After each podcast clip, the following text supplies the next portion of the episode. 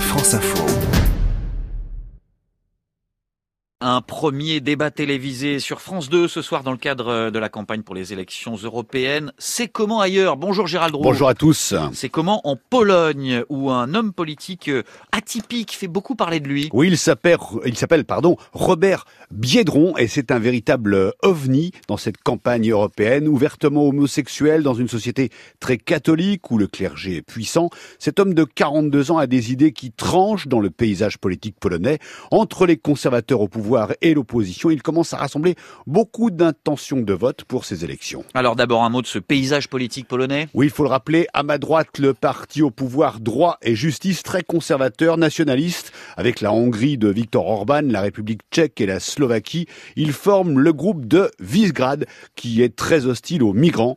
Le gouvernement polonais est très critique vis-à-vis de l'Union européenne et de Bruxelles. Emmanuel Macron, d'ailleurs, les a dans le nez et les accuse de mentir au peuple. Face à cette droite polonaise, il y a une coalition qui s'est formée avec des libéraux, des sociodémocrates et même aussi un peu des verts.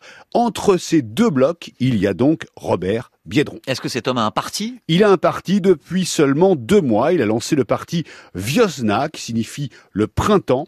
Il est crédité de 11 à 16% des voix selon les sondages. Les propositions de Biedron euh, sont plutôt clivantes. Jugez plutôt dans un pays catholique à 90% il veut la séparation de l'Église et de l'État, la libéralisation de l'IVG, la reconnaissance de l'union entre personnes du même sexe et la taxation des revenus de l'Église. Sur le plan économique, Biedron, c'est de la dynamite. Dans un pays qui est dominé par le charbon, il veut fermer les mines pour réduire la pollution. Est-ce qu'il est populaire? Oui, pour une partie de la population. Des milliers de personnes sont venues l'applaudir lors du lancement de son parti début février. Ces meetings se tiennent à chaque fois dans des salles qui sont beaucoup trop petites. Robert Biedron fait le show. Il est jeune, souriant, mince, énergique. Il défend l'Europe et ça plaît à son public.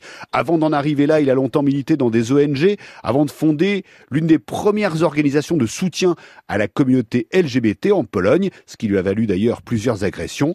Il est devenu le premier député ouvertement homosexuel dans son pays en 2011 et il a été élu maire de la ville de Slups, dans le nord du pays, où il a développé tout ce qui est développement durable. Et euh, il en veut, ce monsieur, il est ambitieux? Il est ambitieux parce qu'il a dit qu'il serait Premier ministre à l'automne, car après les européennes en mai, il y a des élections législatives à l'automne. En attendant, Robert Biedron tente de rassembler un maximum de Polonais en vue des européennes. Il compte puiser dans le des abstentionnistes et ils sont très nombreux là-bas puisque 60% des électeurs n'ont pas voté lors des dernières élections d'importance il y a trois ans. C'était des législatives. Gérald Roux, c'est comment ailleurs tous les jours dans le 12-14 de France Info?